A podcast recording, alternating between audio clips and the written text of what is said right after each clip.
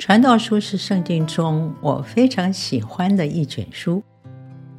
作者以深邃的眼光剖析人生的种种，充满了智慧和哲理，让人佩服他敏锐的观察和独特的见解。曾经让我百思不解的是，作者似乎摆脱不掉的悲观和无奈。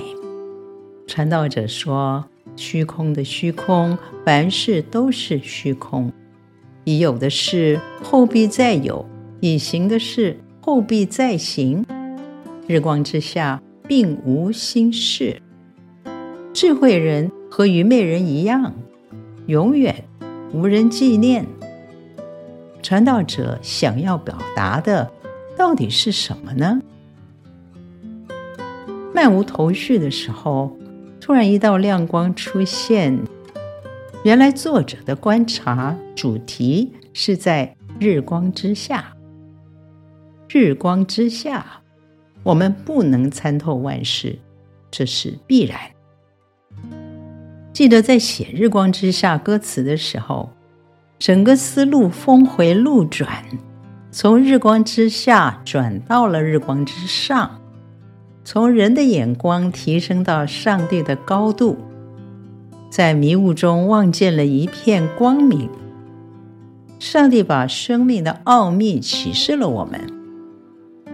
虽说日光之下没有新事，但是上帝是做新事的神。以赛亚书四十三章，上帝说：“看哪，我要做一件新事，我必在旷野开道路。”在沙漠开江河，站在不同的高度，我们会看见不同的景观。日光之上，许多美好的事，期待着我们去发现。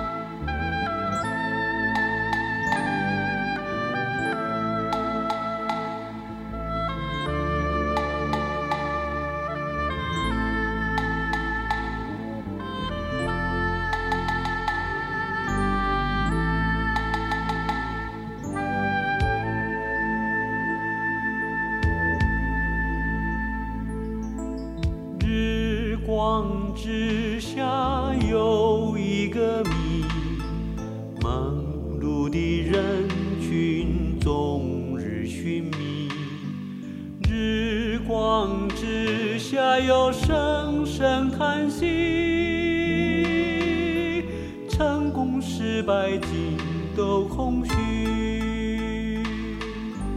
日光之下有一个你，忙碌的人群终日寻觅。日光之下有声声叹息，成功失败尽都空虚。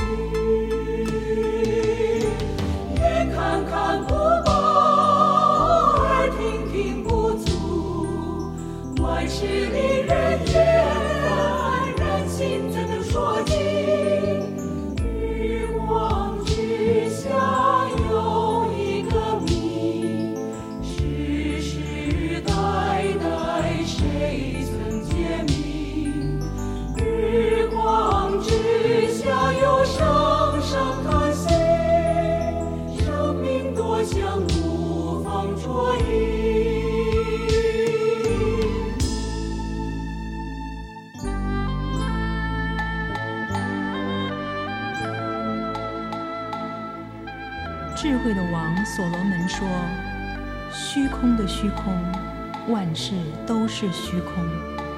人一切的劳碌，就是他在日光之下的劳碌，有什么益处呢？日光之下没有心事，日光之下所做的一切都是虚空，都是捕风。这样的悲调是否就是人生的写照？这样的苍凉是否就是生活的目标？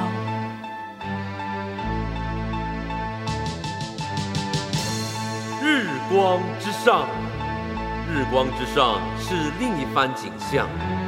创世的君王亲自向着世人显明他的心肠。神爱世人。将他的独生子赐给他们，叫一切信他的，不至灭亡，反得永生。这是生命的意义，永恒的方向。听，这讯息是来自日光之上。日光之上有个奥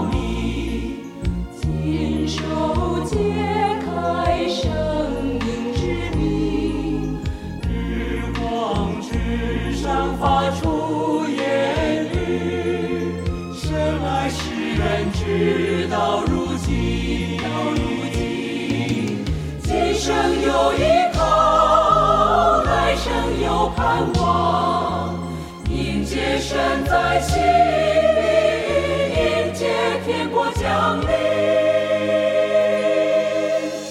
日光之上有光明，神的记念记在圣经。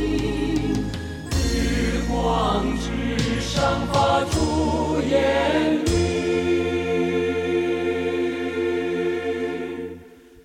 有耳的人。